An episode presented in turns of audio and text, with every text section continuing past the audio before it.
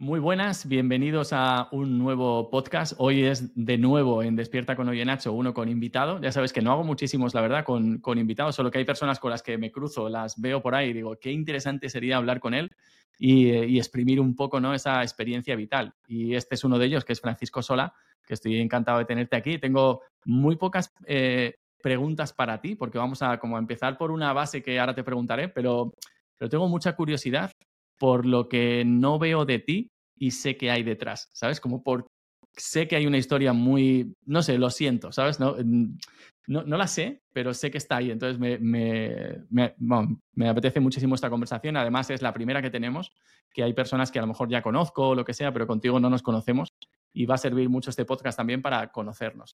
Así que lo primero, antes de empezar de nada, ni siquiera de presentarte, que después ya te presento, eh, esta pregunta creo que te va a presentar bien. Cuéntanos la historia de uno de los momentos que más te han definido como persona, que más ha definido quién tú eres hoy. Bueno, hola Nachito, ¿cómo estás? Eh, nada, muy contento de estar con tu comunidad, primero. Eh, estoy Gracias a ti, deseoso de poder tener este podcast porque es una yo lo veo como una conversación con vos que van a escuchar otras personas. Básicamente. Exacto. Y, y, me encanta. Bueno, para mí siempre pensaba que, que la felicidad eh, iba a estar cuando logre algo, ¿no? Y, y yo tuve obesidad desde muy, muy chiquito, muy chiquito, y yo, siempre, yo le atribuía todos mis problemas, toda mi, mi situación de incomodidad y de, de, inseguridad al tema de, eh, de sobrepeso. Y yo tengo desde los 12, 13 años, o un poquito, sí, más o menos en ese momento. Y, y entonces yo aumenté, llegué a pesar hasta 150 kilos, que era wow. muy, muy impresionante cómo había una simetría total entre la distorsión mía con lo que yo creía que tenía que hacer. Mientras más me agredía, mientras más seguía ese, ese, esos caminos ¿no? de éxito, de, de, mm. de, de, ser reconocido, de logros y demás, mientras más era, más aumentaba de peso.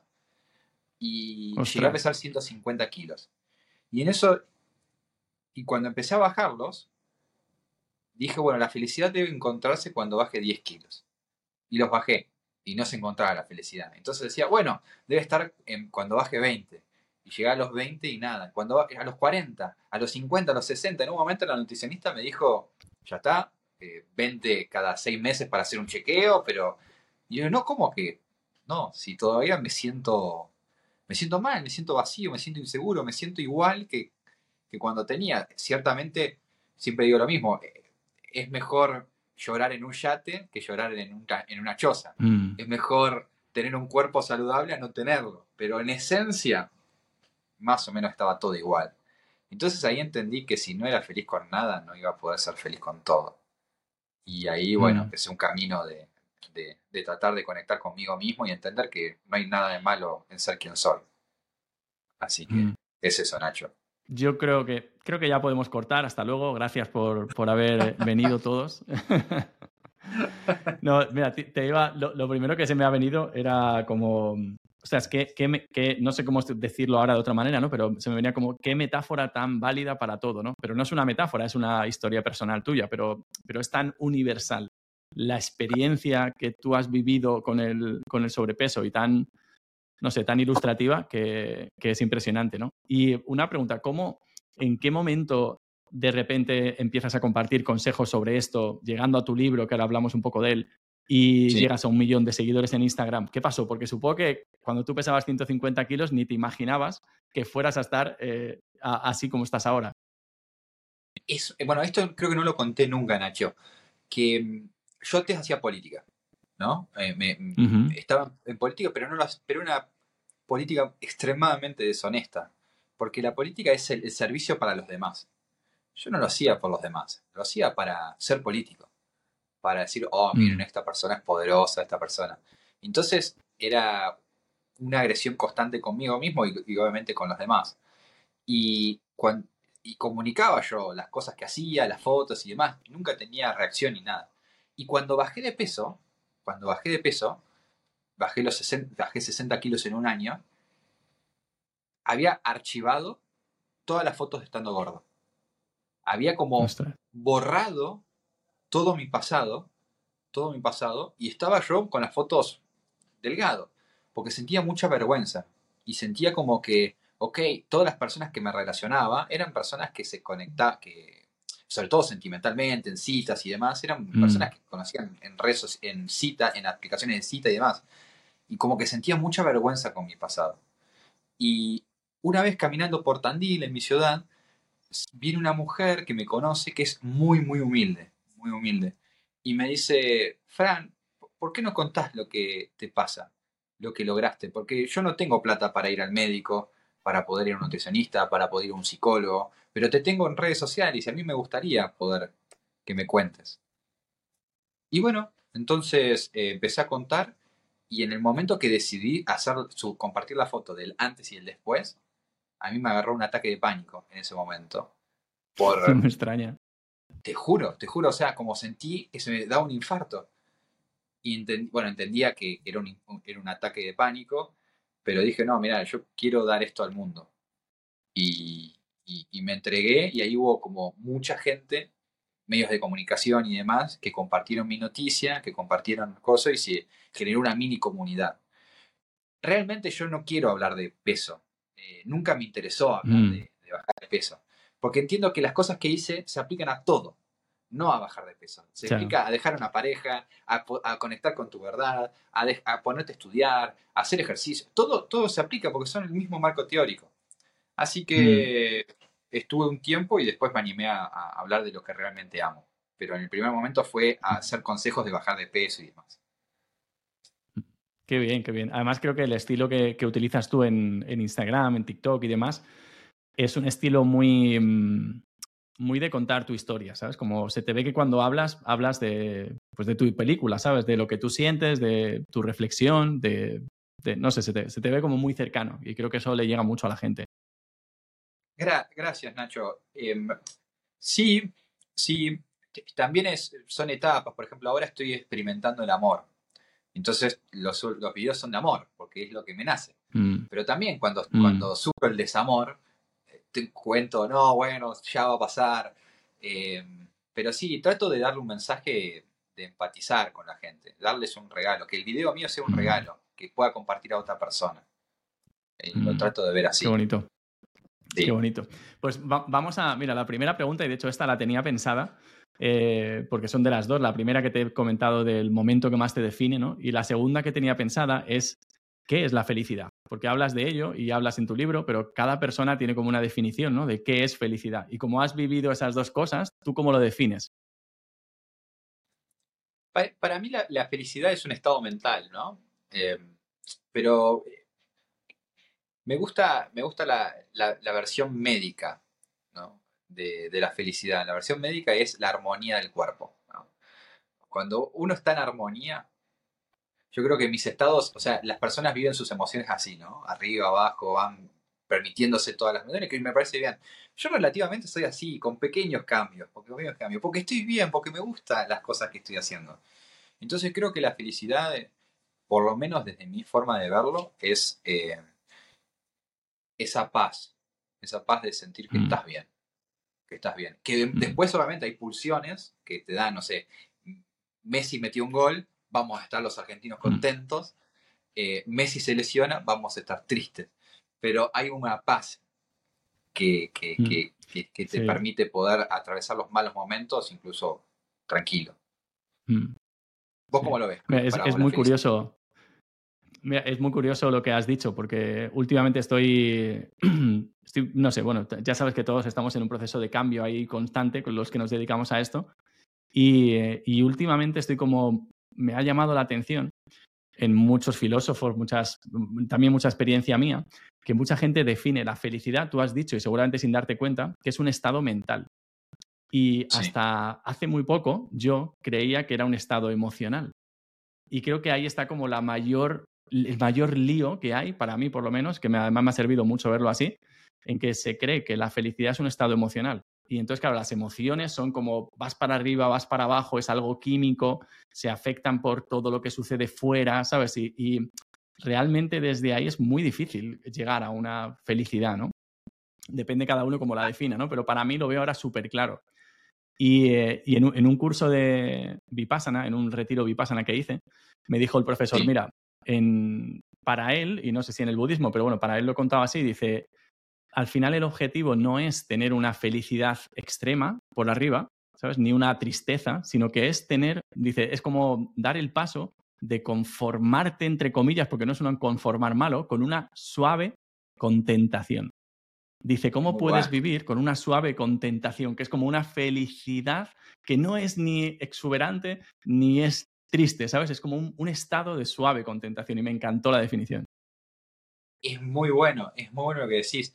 A mí siempre trato, eh, el diálogo socrático es llevar siempre un, punto al extremo, ¿no? Para que se note bien eh, el sentido, ¿no? Era la forma que tenía para para atacar a los sofistas, que los sofistas eran muy buenos hablando con las palabras, entonces te engatusaban y entonces Sócrates te llevaba a un extremo. Y el extremo, para mí, que está documentado, es El hombre en búsqueda del sentido, de Víctor Frank, que está documentado que hay personas en un campo de concentración encontraban la felicidad y eran alegres y ese estado mental le ayudaba a tener una supervivencia mucho más al encontrar que había un pájaro que estaba cantando en, mm. la, tranquera. Había personas que podían, estaban felices al compartir un plato de comida cuando llegaban después de una jornada. Digo, eh, si los tipos en esa situación podían encontrar la felicidad, esa paz, bueno, creo que es un estado mental. Creo que, mm. creo que, es que todos podemos encontrar, incluso en la tragedia, incluso en los peores momentos, mm. se puede encontrar una esperanza, un hilito de luz. Sí. Claro, es que fíjate que yo creo que el, a mí otra, otra parte de esta versión de, esto que estoy experimentando ahora es en el amor, que justo has dicho que estás con el amor, entonces que, te lo voy a plantear esto para ver tú qué opinas, ¿no? Me encanta.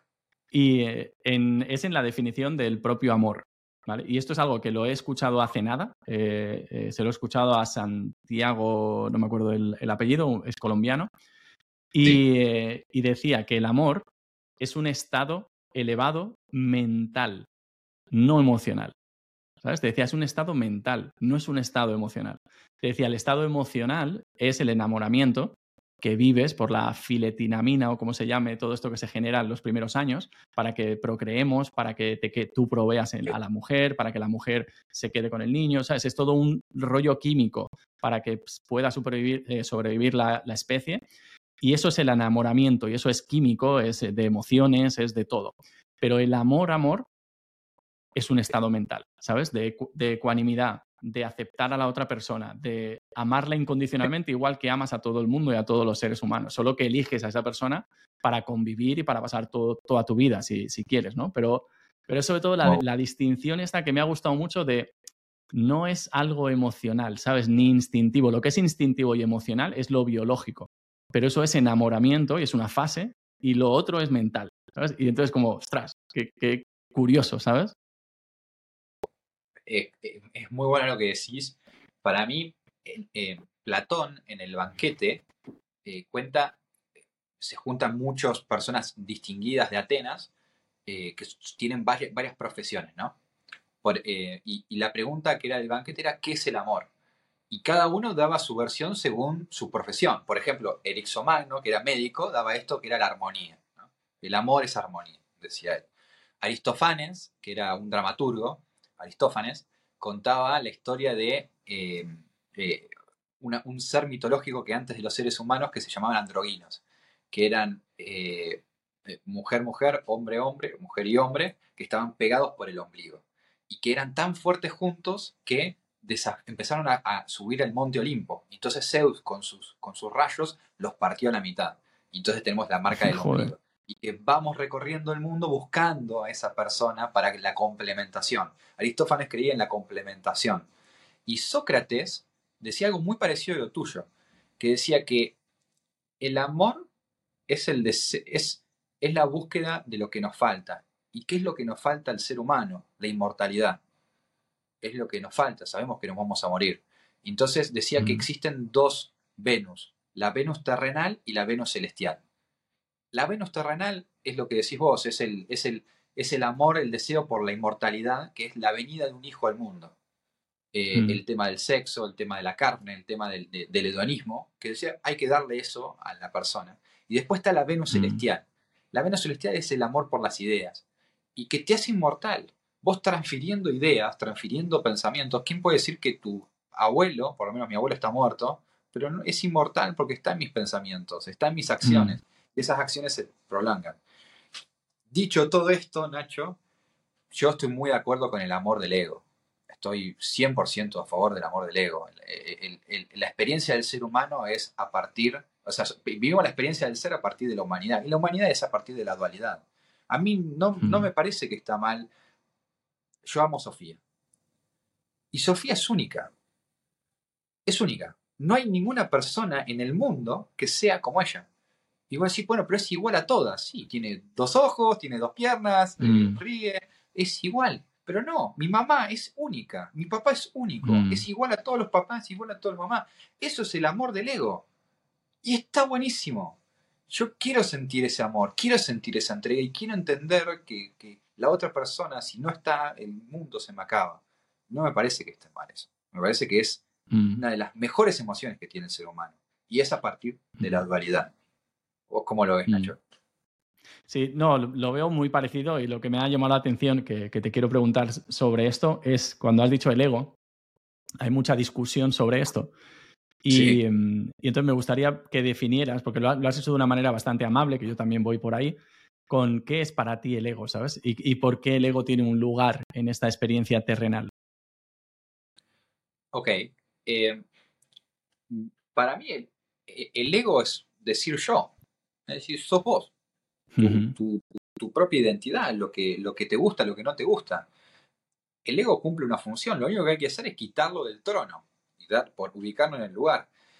Yo pienso que somos una unicidad en el universo. No hay aquí y allá, no hay una distinción. Por eso tampoco me gusta el concepto de filiación en el cristianismo, es decir, hijo de Dios. No, nosotros somos Dios. Mm. Todo mm. átomo es Dios. Todo, estamos donde estamos, por lo menos ese es mi posicionamiento filosófico. Entonces, cada vez que te limitas, cada vez que decís yo soy esto, yo soy esto, yo soy esto, estás matando tu verdadera esencia, que sos el universo, sos todo. Entonces, eso está hermoso desde un lugar filosófico, pero la, la vida de la experiencia humana es a través de la dualidad. Y hay cosas que te gustan, hay cosas que no te gustan. Como no hay sentido, como no hay un norte a seguir, vos la única obligación que tenés es seguir a tu coherencia emocional, seguir a lo que sos. Entonces, animate a ser vos, animate a vivir la experiencia del ego y yo estoy convencido que si vos das, sos lo que sentís que querés ser, que eso es ego, vas a ser una persona mucho más alegre, vas a ser una persona mucho más en paz. Y esto es una cosa que es impresionante. Para mí la paz mundial se va a lograr cuando las personas hagamos lo que se nos canta las tetas. Yo lo digo así. y, que y todos te dicen, no, si la gente hace lo que se le cante las tetas, va, eh, nadie va a pagar impuestos, nadie va a hacer, nadie, va a ayudar. No, yo hago esto, Nacho, vos haces esto porque se te canta las tetas, porque te gusta lo que haces. Mm. Ayudaste, se te hace bien.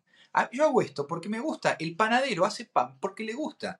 Si hay panaderos que no quieren hacer esto, si hay coach que no quieren hacer esto, estamos en el problema. Pero si cada persona hace lo que quiere, va a estar estasiado, va a estar tan borracho de placer que no le va a importar lo que piensa el vecino. Y vas a ayudar a un montón de personas haciendo lo que amas. Emprendiendo, manejando un taxi, eh, yéndote al Himalaya. Lo que sea que hagas, lo vas a hacer feliz. Si, no, no te jodes. Qué bueno. Fíjate que es que lo, del tema del ego es algo como que, que, yo tengo ahí mis peleas. Llevo 11 años o por ahí más o menos en el desarrollo personal, desarrollo espiritual, llevo dos años, tres años, un poco más, eh, menos que el desarrollo personal. Y el ego lo han pintado de tantas maneras que es impresionante. Yo para mí, como, eh, pienso lo mismo que tú, o sea, ya te adelanto que estoy totalmente de acuerdo y lo veo igual.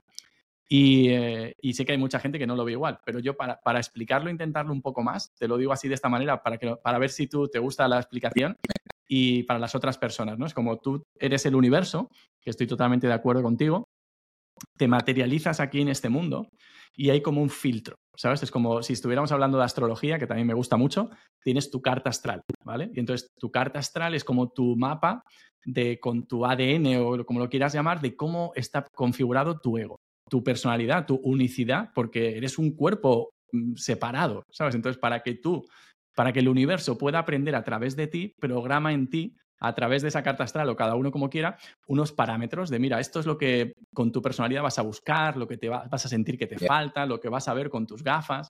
Y entonces con eso naces, digamos, ¿no? Luego hay otra capa que yo veo que es como los miedos, eh, cosas que te suceden, te empiezan a hacer que no seas tú mismo, que no encaje quien estás intentando ser eh, por lo que te han dicho o lo que sea con lo que has venido a hacer, ¿no? Y entonces crea esa fricción. Y hay mucha gente que dice, claro, no, la solución está en matar al ego.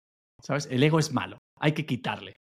Y entonces dices, ya, pero si quitaras al ego, si tú quitas al ego por completo, estás quitando tu esencia única, diciéndole al universo, no, no, yo paso de aprender, ¿sabes? A mí dejarme en paz, yo quiero ser uno, y uno con el todo, y ya está, y vivir en, la, en el monte y no sé qué. A lo mejor a alguno le toca eso, pero a la mayoría no nos toca eso.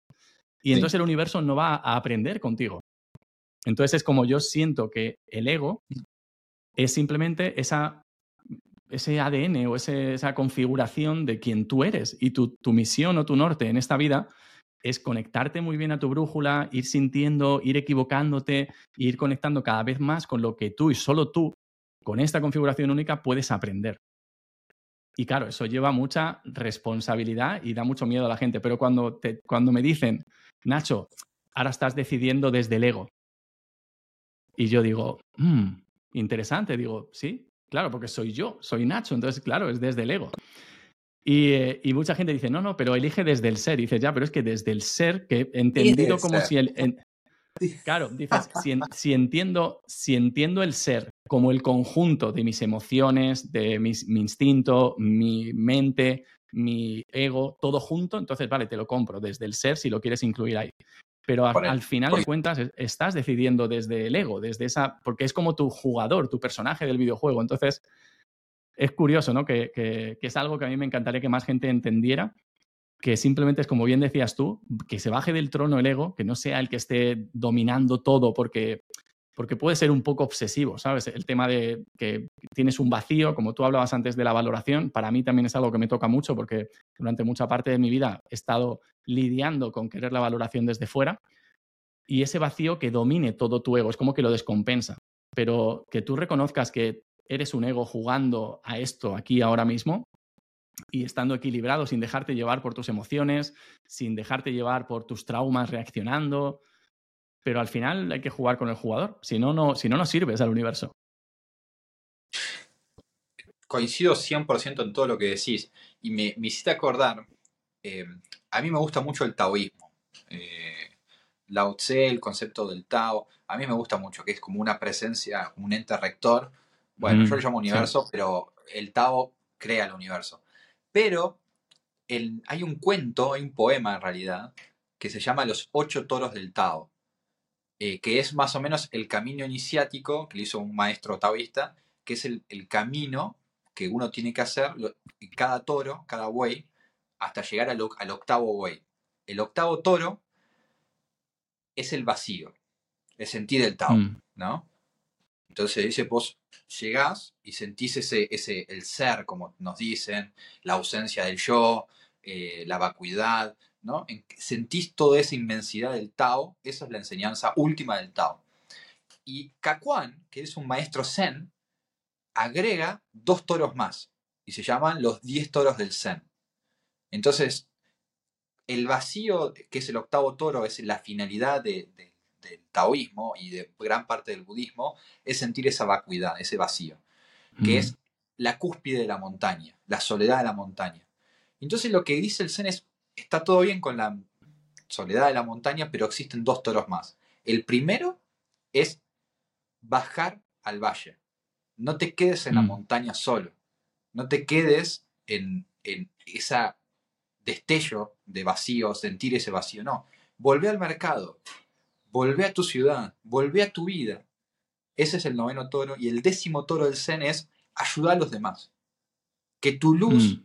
que tu luz ayude a que las otras personas puedan hacer todo el camino del toro hasta llegar al, octavo toro, después al noveno y después al décimo para que todos nos ayudemos y así todos vamos a hacer que se nos, canta las tetas y vamos a ser todos felices y vamos a hacer eso. Mm. Pero eso es lo que, lo, que agrega el Zen. Y eso me parece muy lindo, Mm. porque una persona que logra la, la iluminación, eh, entiende el tema del ser y demás, pero es silencioso, el silencioso no jode, pero tampoco ayuda. No joder es, es importante, es un gran avance, Mm. pero te quedas solo, te quedas en esa amargura y te quedas en una posición que incluso es- puede pecar en, en ser un poco, eh, poco empática. Entonces Mm. lo que te llama el Zen es que vos vuelvas a tu ciudad, vuelvas a tu vida y eh, sonreír y hacer lo que se te canta las tetas y esa luz va a iluminar a otros y eso me parece sumamente Mm. importante. ¿no? Sí, totalmente. Por eso- Mira, hay un, un libro que para, para ti, por si te resuena, porque yo no sé en este tema cómo qué piensas de él, que ahora te pregunto, pero hay un libro que se llama La experiencia psicodélica, que es de Ram Dass, de Timothy Leary y Richard Alper, creo que es, o no sé si Richard Alper es el, el mismo que Ram Dass. Y, mm, y es súper interesante porque te habla de la visión del budismo de la muerte y de la vida, ¿no? de, lo que es el ciclo, pero sobre todo de lo que sucede cuando mueres. Y entonces te habla de diferentes bardos por los que pasas cuando experimentas la, la muerte. Y, y bueno, primero para que lo leas si te apetece, es, es una guía de, de cómo experimentar eh, aquí, con, ellos lo hablan con LSD, con sustancias psicodélicas, que no es imprescindible que lo hagas con eso, lo puedes hacer meditando si quieres. Tienen incluso en, en YouTube una, como una especie de meditación también guiada de ese proceso que ellos hacen.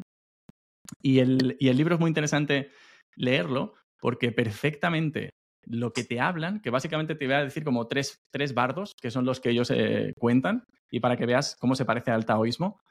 Y ellos te hablan que cuando mueres, lo primero que hace tu conciencia y tu ego, porque estás todavía con él, es experimentar la luz clara, que ellos llaman, además de- es muy típico de todo, ¿no? De que se experimenta una luz, eh, no, no de un túnel, pero bueno, una luz, y te hablan que hay una persona que está súper trabajada, a lo mejor aguanta, yo qué sé, lo que sean, porque ni siquiera serán segundos, pero aguanta, imagínate, 10 segundos. Pero que Sí. normalmente no aguantan ni, ni 0,3 segundos, porque no aguantas esa luz, porque es como, tienes que estar muy, con- muy puro, muy para poder aguantarla, ¿no? Y, mm, y bueno, te, te dicen que ese viaje no lo puedes hacer con tu ego, que tienes como que dejar al ego en la puerta y el viaje ese se hace como con el ego de, de observador, no con el ego experimentándolo. Y luego te habla que pasa por otro bardo por el que vives eh, las alucinaciones. Y entonces es, es un, el segundo bardo, no me acuerdo ahora cómo, cómo se llama el, el nombre, pero en este segundo bardo lo que empiezas a ver es deidades y, eh, y como fieras, o no sé cómo llamarlo, ¿no? Como demonios o algo parecido, ¿no? Como experimentando lo positivo y lo negativo. Y en ese bardo, durante esa experiencia, tu trabajo en- y lo que te avisan, porque es que es, es la mejor guía para hacer sustancias psico- psicodélicas como terapia, te dice que lo que tienes que hacer es, que es igual que en la vida cotidiana, observarlo como un observador y cuando sean cosas positivas, no engancharte, no desearlas, ¿no? Muy como en el budismo, sino decir, ok, está pasando, lo acepto con ecuanimidad y no me enredo. Si son cosas sexuales, no me uno a la orgía. La veo desde aquí y digo, ah, ok, una orgía. Perfecto. Si es- son demonios que me vienen a comer, es como, ah, ok, demonios que me vienen a comer. Pero no pasa nada, ¿sabes? Como, ok, no, no soy yo, ¿sabes? No, no me van a hacer nada. Esto solo es una alucinación.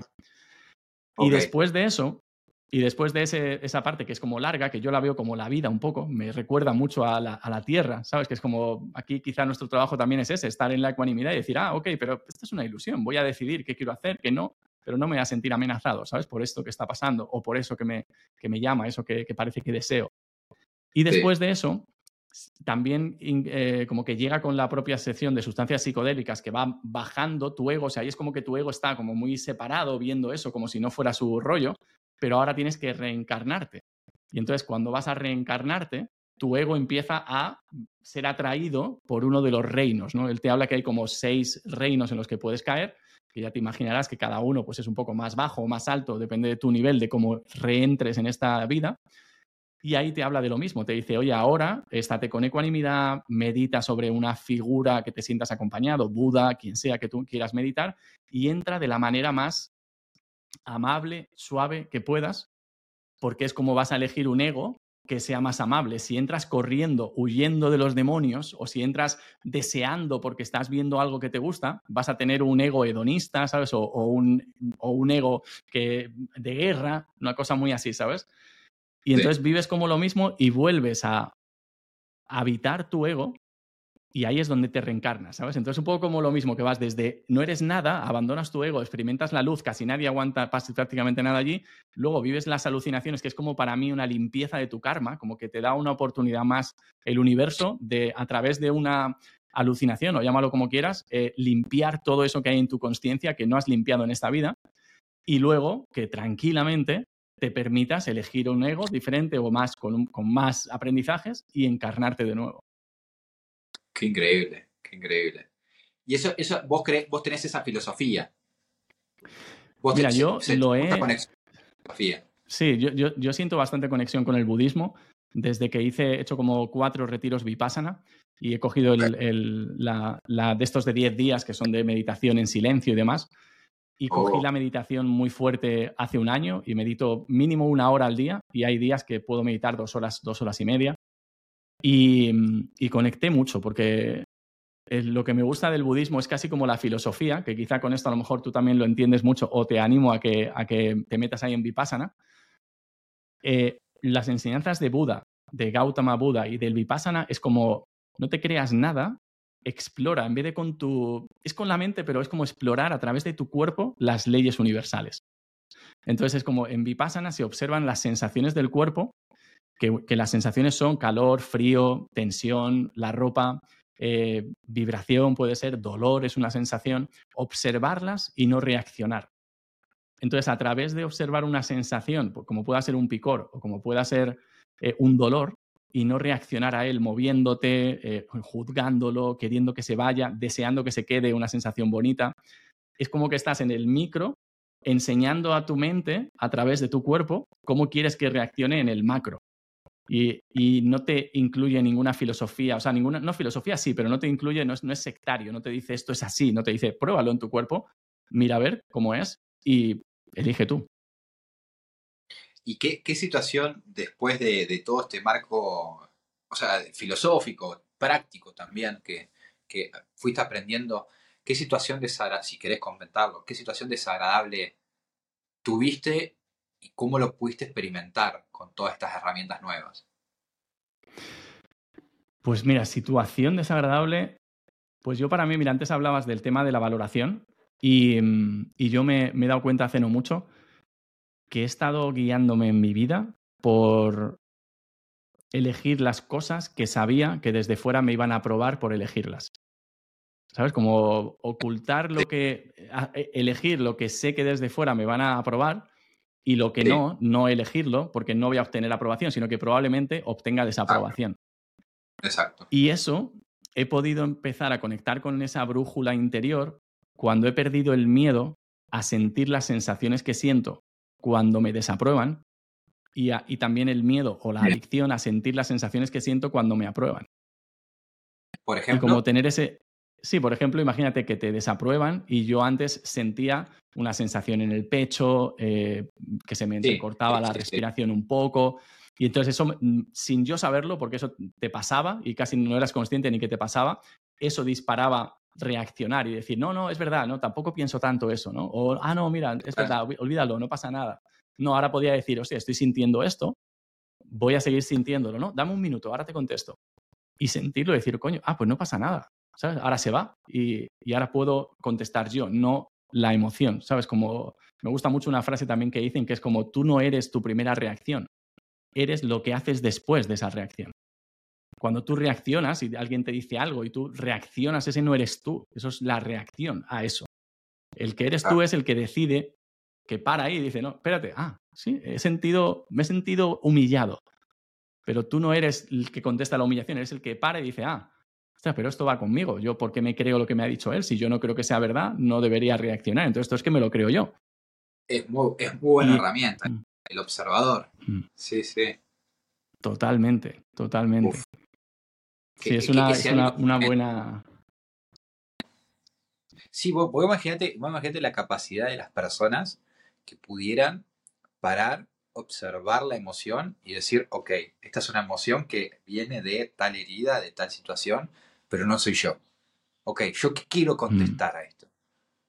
Capaz que puede ir mm. coincidencia, capaz que le mandaron a la mierda igual a esa persona. Sí, puede ser. Pero por lo menos lo, mandas a la mierda conscientemente. Mm. es, una gran herramienta. Mm, yo creo que sí, que es un, son herramientas muy, muy poderosas. ¿Tú, ¿Tú, qué crees filosóficamente y por las corrientes que, que, tú tienes que sucede después de la muerte? Bueno, yo creo que no pasa nada, que, que es la, experiencia, la experiencia de la individualidad, la experiencia del yo, es una experiencia mental. Y esa experiencia mental se apaga cuando tenemos, cuando las funciones vitales se terminan.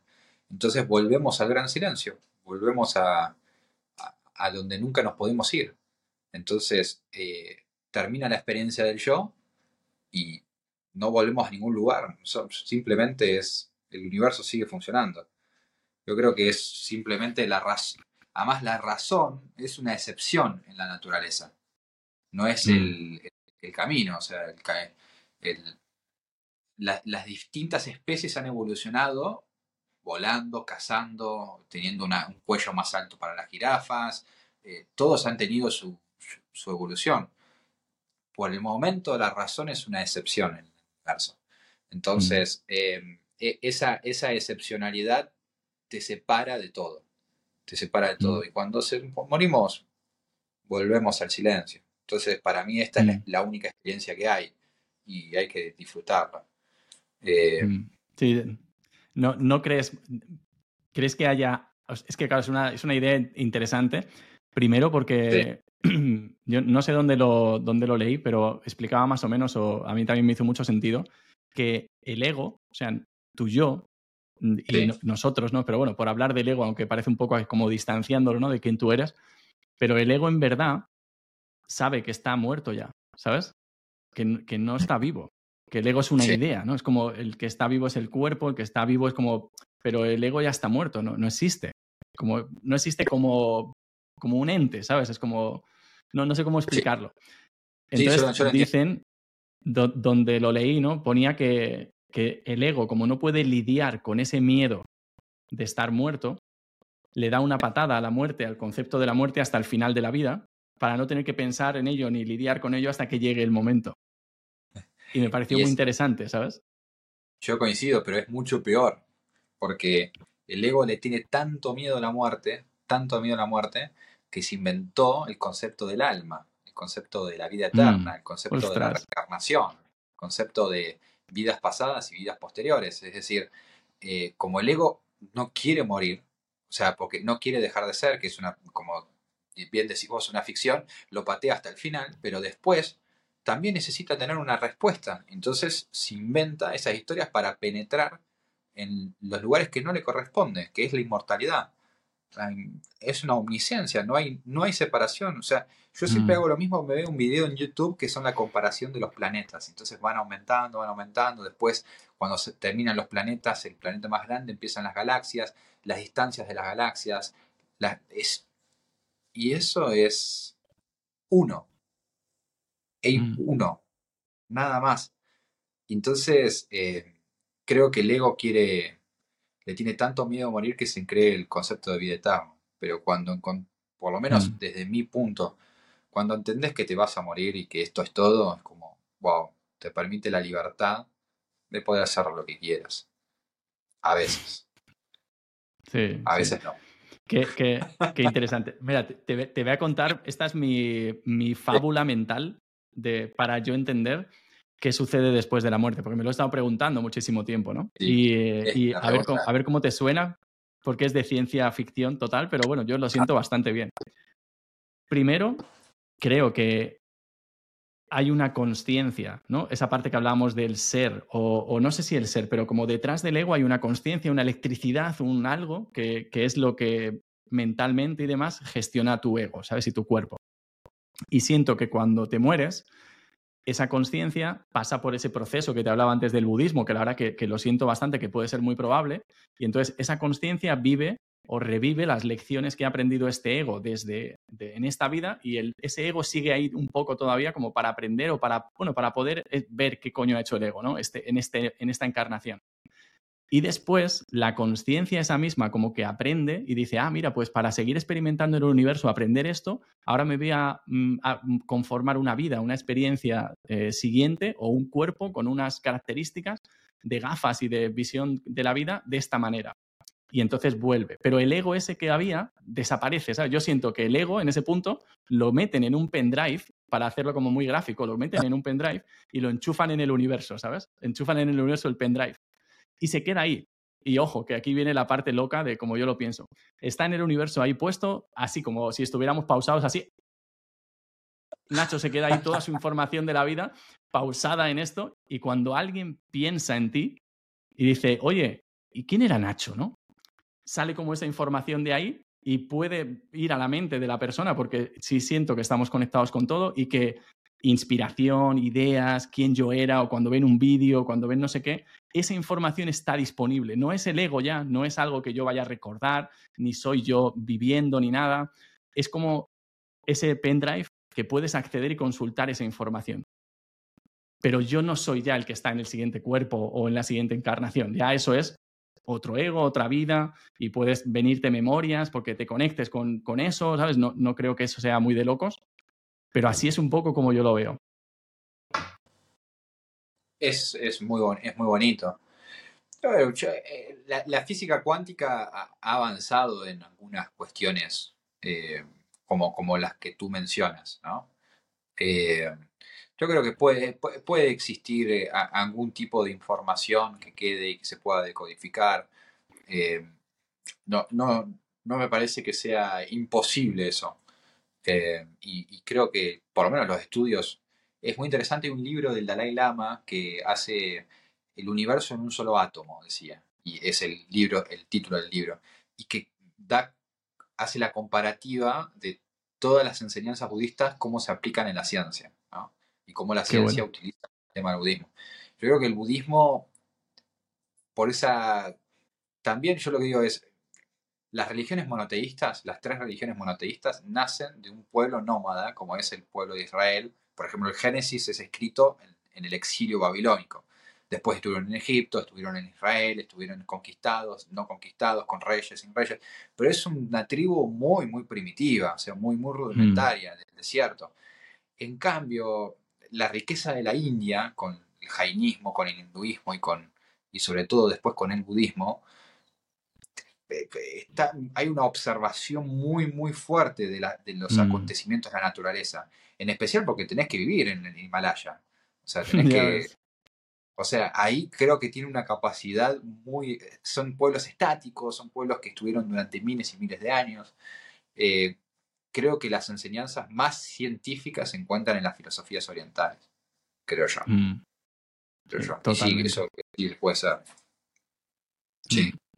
Sí, yo, siento que la, parte que, a ti te, que tú hablabas, ¿no? De, de, cómo el ego crea esto de creer que es, que es eterno y que se va a reencarnar, ¿no? El ego, el que vaya a ser que se va a reencarnar, que yo estoy totalmente de acuerdo contigo que el ego no se va a reencarnar en nada, ¿sabes? Es como la conciencia, esa energía, ese silencio que eres y que luego vuelve, va a volver, pero ya no eres tú, ¿sabes? Ya no, no, es, no eres tú y literalmente no eres tú como un tú que es el, el ego, ¿no? El yo pero creo que es una lección de desarrollo espiritual y profesional y, personal muy grande el, el aceptar que te vas a morir, ¿sabes? Es como que no, no quieres aceptarlo porque eres el ego, pero si lo aceptas, creo que, no sé quién lo decía, pero que se necesita morir en vida para poder vivir, ¿sabes? Bueno, es muy profundo lo que decís, Nacho. Em, sí, Sí, o sea, también creo que es, es, tener un poco de, de, empatía con nuestra, condición, ¿no? Porque e, es muy patética la condición de saber que nos vamos a morir.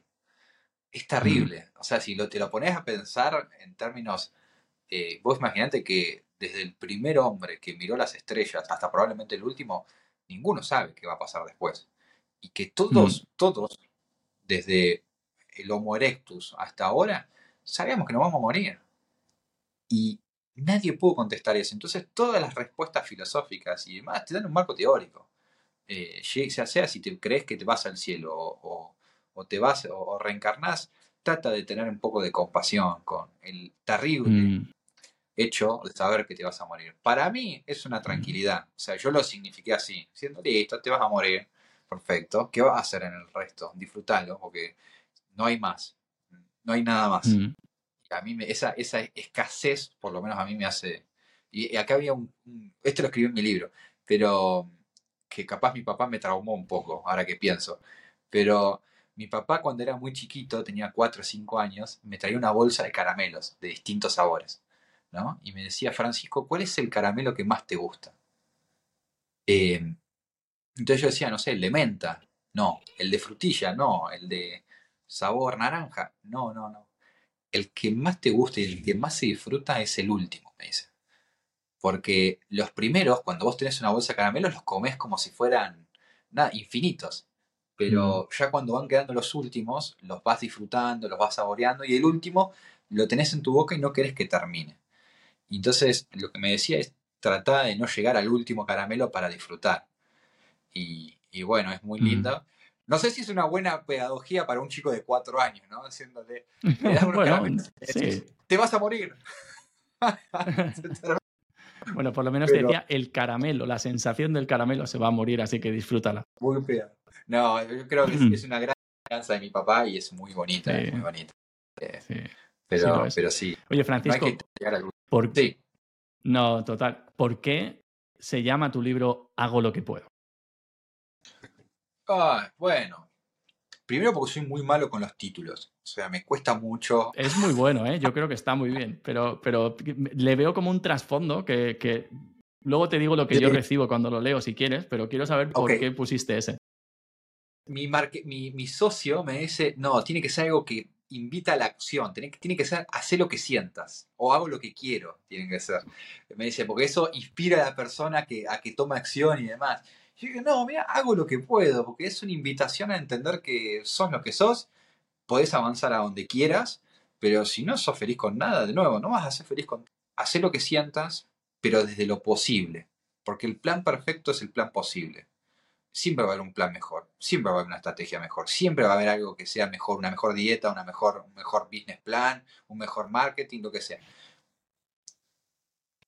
¿Para qué? Que si esto es lo más sagrado que tenemos, que se va a terminar, ¿para qué lo vas a matar, lo vas a mutilar haciendo algo? ¿Para qué? Entonces es una invitación a que las personas hagan lo que quieran, pero tranquilos. O sea, eh, disfrutando el momento presente, creo yo. ¿Vos cómo lo recibiste? ¿Cómo... Qué bueno. Pues fíjate, no sé, o sea, ya no te puedo decir cómo lo recibí antes de, de esta conversación, porque quizá lo recibí diferente, pero después de esta conversación, sobre todo de tu historia del principio, lo que me llega es como es como mucha compasión, ¿sabes? Es como tú dices hago lo que puedo, pero es como si le estuvieras diciendo al otro, está bien, haces lo que puedes, ¿sabes? Y, está bien, eres tú y haces lo que tú puedes y, y, ostras, estoy aquí, te entiendo, ¿sabes? Es como sé, he estado ahí. Y eso es lo que me llega, ¿sabes? Me llega como mucha conexión y empatía de hago lo que puedo, ¿sabes? Coincido plenamente y además yo tengo una teoría que todos damos lo que queremos recibir. Entonces, escribimos mm. un... Borges decía que solamente se escribe un libro y se repite la misma historia todo el tiempo, con diferentes nombres. Mm. Y, yo creo que todo encuentro es un reencuentro. Siempre estamos encontrándonos con las mismas creencias, con los mismos miedos. Entonces, mm. yo, a mí me hubiera gustado mucho, mucho, en mis peores momentos, leer algo lo que puedo. O sea, un tipo que te diga, hey, está todo bien, tranqui, vas a ir bien. Mm. No te esfuerces, disfrutar. Y eso es lo que le trato de dar a la gente en todos los videos, en todas las cosas que hago. Que mm. tranquilo, está todo bien. Mm. Pero bueno, no sé. Qué bueno. No, no, está. A mí, me gusta, ¿eh? Me gusta, me gusta mucho el título. Nacho. Tengo, tengo varios. Eh, tengo uno de marketing, que es el. Sí, tengo de mindset hacking, que es de mentalidad para emprendedores, de abundancia. Sí, tengo uno de, que se llama la no la experiencia psicodélica, eh, espiritualidad psicodélica, que es sobre oh. mi, toda mi experimentación con las sustancias psicodélicas a nivel terapia en, un año por ahí que estuve muy metido en ello. Y ahora voy a empezar a escribir otro que me apetece mucho volver a escribir. Además, ahora siento que después del proceso que he vivido, me, aparte que disfruto un montón escribiendo, eh, es como de las cosas, más que los vídeos incluso, ¿sabes? en la escritura es como que me sale otra cosa diferente. Y es una experiencia súper super íntima lo de escribir, la verdad. Y entonces quiero ahora escribir un libro con esta última experiencia del último año, que, que la verdad que me, apetece volver a, darle a la tecla.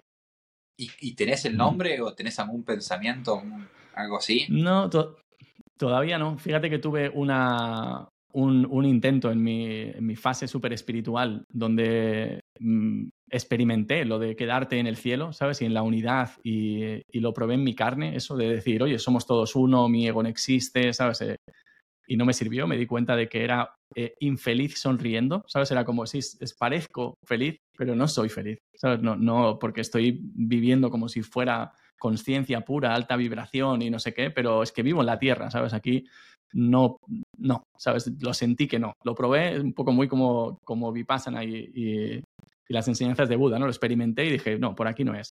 Es una fase. Pues sentí que era como. Mi, proceso ha sido ir al cielo, probarlo, verlo, tal, y luego decir, ok, pero hay que bajar abajo y la práctica está abajo, ¿sabes? Y creo que sobre, sobre esa parte es donde, donde me apetece un poco más eh, escribir, la verdad, ahora. Los 10 toros del Zen. Mm. Sí.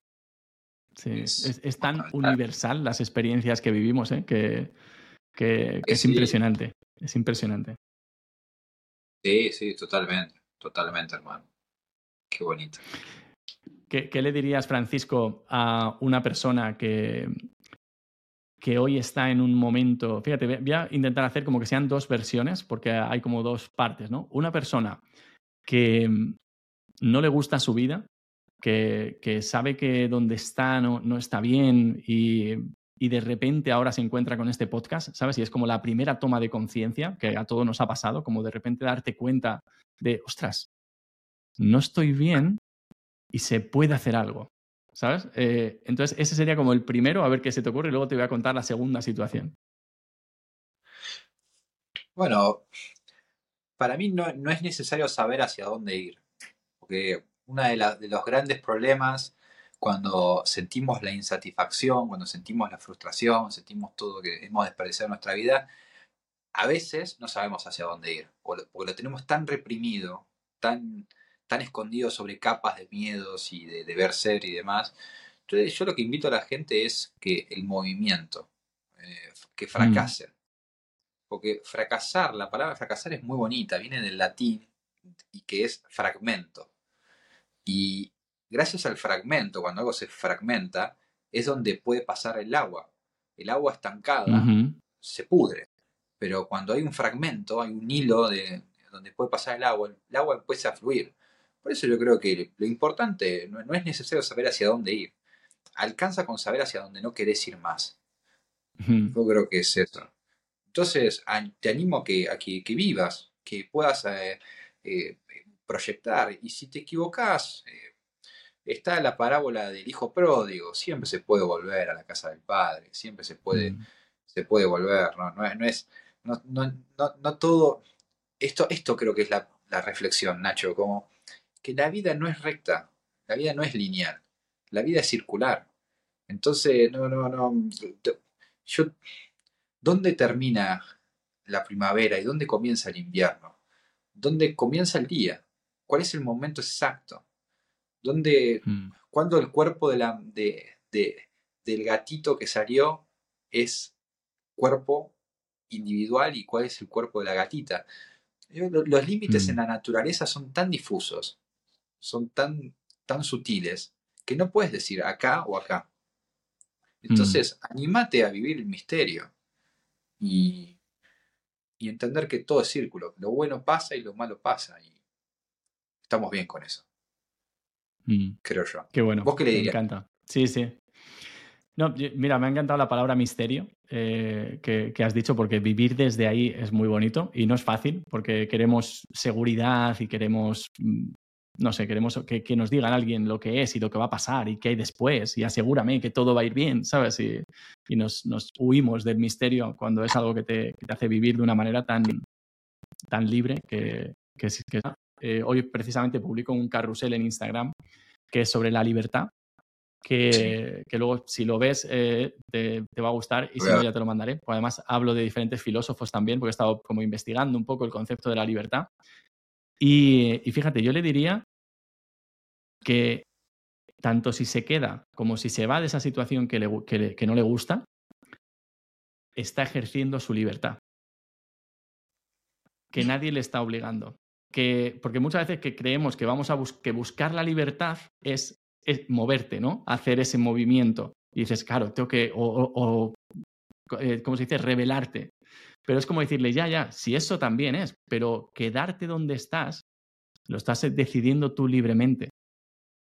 No te está obligando nadie. Entonces, como quita al culpable, quita esas autoridades que te han dicho que no puedes cambiar y que tienes que estar ahí y hazte responsable. Es como coger una bola así de energía súper incómoda y que arde. Y demás, que es la responsabilidad de que estás donde estás, se la estás dando a otro y es muy fácil culpar y no sé qué y tal. Ahora cógela y póntela y experimenta el saber que eres tú quien estás decidiendo lo que haces en cada momento de tu vida. Y yo sería eso lo que, lo que le animaría, ¿sabes? porque es que desde ahí o te mueves o te, o, bueno, por lo menos eres consciente y te, o te consumes, te, te, mata eso. Muy bonito, muy bonito, muy bonito. Sí, coincido. Es, muy, muy empoderante esa creencia, esa misión. Me encanta. Sí. Qué guay. Pues Francisco, mm, cuéntanos, bueno, me ha encantado hablar contigo, creo que ha sido una conversación súper profunda, de los podcasts más, más de, filosofía, que, me encanta porque, pues fíjate, la filosofía no lo veo como, como algo... Mm, o sea, hay gente que le asusta porque son ideas y es como muy, puede parecer que es muy mental o muy expansivo y demás, pero yo lo veo muy práctico porque realmente lo que te propone la filosofía es, oye, pruébatelo, piénsalo, míralo de diferentes formas y luego elige qué es lo que quieres creer, ¿no? Nadie te obliga, es al revés, te animan a pensar. Y entonces creo que, bueno, me, encanta y, creo que hacen falta más filósofos modernos en, este mundo ahora mismo. Y, nada, me ha encantado, me ha encantado charlar contigo, eh, me ha gustado mucho conocerte y me tomaría hasta un mate contigo, que mira que no me gusta, pero me lo tomaría si hablamos de estas cosas. Estoy dispuesto. bueno, a mí tampoco me gusta. Ah, ¿no? ¿Tú tomas o no tomas? No, soy un argentino mío raro. Ah, vale, vale. Vale, vale. Es que Jesús Tasarolo, que justo eh, tú también le conoces, eh, como él le da mucho al mate y quedasteis, digo, igual también es de, también es de los de mate. Me hizo pues tomar mate. Ah, ¿te hizo tomar? Me hizo caminar tomando mate, imagínate. Qué tío, qué tío. tiene ese poder de convicción, tiene ese poder. Tiene, pues ese poder. Sí, quería nada, pedirte que, le cuentes a la gente sobre, bueno, tu libro que se llama Hago lo que puedo, tu Instagram, que es Francisco Sola OK, creo, si no me equivoco. Y bueno, ¿dónde te pueden conectar y, demás para que, si no lo han hecho ya, porque seguramente ya te hayan buscado en, en Instagram según nos escuchaban, pero que te puedan buscar? Yo vivo, gracias, gracias a Dios, vivo de, dar mis sesiones de filosofía uno a uno. Que, pero también entendí por, esa, por ese mensajito que me mandó la, esa mujer que me decía que no tenía plata y demás. Yo mis sesiones valen mil dólares. Entonces sé que una hora mía vale eso y que la gran mayoría, y sobre todo en Argentina, no pueden pagar eso. Entonces, a mí los libros me cambiaron la vida. Y me parece que es el, el, libro, es el producto más barato posible que, sin, que, que sigue hace miles, no, sí, miles de años, escritos, que han cambiado vidas y que vale ahora nada. Vale 15 dólares, 20 dólares. Y te puede cambiar la vida porque a mí me han cambiado la vida. Entonces yo le dediqué todo el año, Nacho, todo el año a escribir este libro. Porque entendía que era la forma de regalarle a las personas un, por lo menos, un plan para poder cambiar de, mm. de vida o, estar más relajados. Entonces, eh, lo entrego al mundo de, ese, de esa abundancia, diciendo, miren mm. chicos, vale esto, cómpranlo, cambia tu vida, tomátelo, estudialo, porque es un libro para estudiar y, disfrutarlo. Mm. Y, lo entrego así, y, me, gusta mucho el, el arte de escribir. Después, mm. la materia económica, los placeres y demás van por otro lado, pero ese es el servicio que le mm. doy a la gente. Y también te animo a vos que hables, que sos un gran filósofo. Que no, sé por qué no te reconoces como filósofo, pero... Pues fíjate, no lo eh, sé todavía, porque es, creo que es porque he tenido pocos estudios, porque no he estudiado filosofía, ¿sabes? Y, por algo de eso, sí. No hay que estudiar, yo no estudié un carajo, o sea, eh, a mí me gusta un libro, lo leo y hasta donde es cosa, pero eh, vos tenés un don que, tenemos algunos, yo creo que lo tenemos todos, algunos no se animan a desarrollarlo, pero en, que, en vos sí que estás para, para, cambiar el mundo, porque la gente conecta con mm. tu mensaje y tenés una mirada muy bonita y, casate con esa verdad. Y, me encanta, o sea, realmente disfruté mucho, sos un gran maestro. Entonces, eh, sos un filósofo. Y, eso es muy bonito. Es muy bonito, Nacho. Y bueno, invítame otra vez, porque realmente lo disfruté un montón. Claro, pues nada, repetiremos, repetiremos. Cuando, cuando vaya a España, te, te, aviso y comemos, eso sí, un jamón serrano. Yo para comer claro. feliz. pues te prepararé una ruta, te prepararé una ruta por aquí para que, para que experimentes. Además, vivo en Andalucía, en Málaga, y es un sitio de España que si vienes tienes que visitar sí o sí. Lo, lo haré encantado, lo haré encantado, hermano. Pero sí. Qué Bendiciones y, muy, muy feliz, muy agradecido de, esta, de este espacio. Qué guay. Pues muchísimas gracias. Y para todos los que estáis escuchando, pues ya sabéis, tenéis ahí a Francisco Sola OK en Instagram. A mí me tenéis como arroba oyenacho. Y ha sido un placer que, tenerte aquí. A ti que estás escuchando también eh, este podcast. Y, y nada, un abrazo muy grande.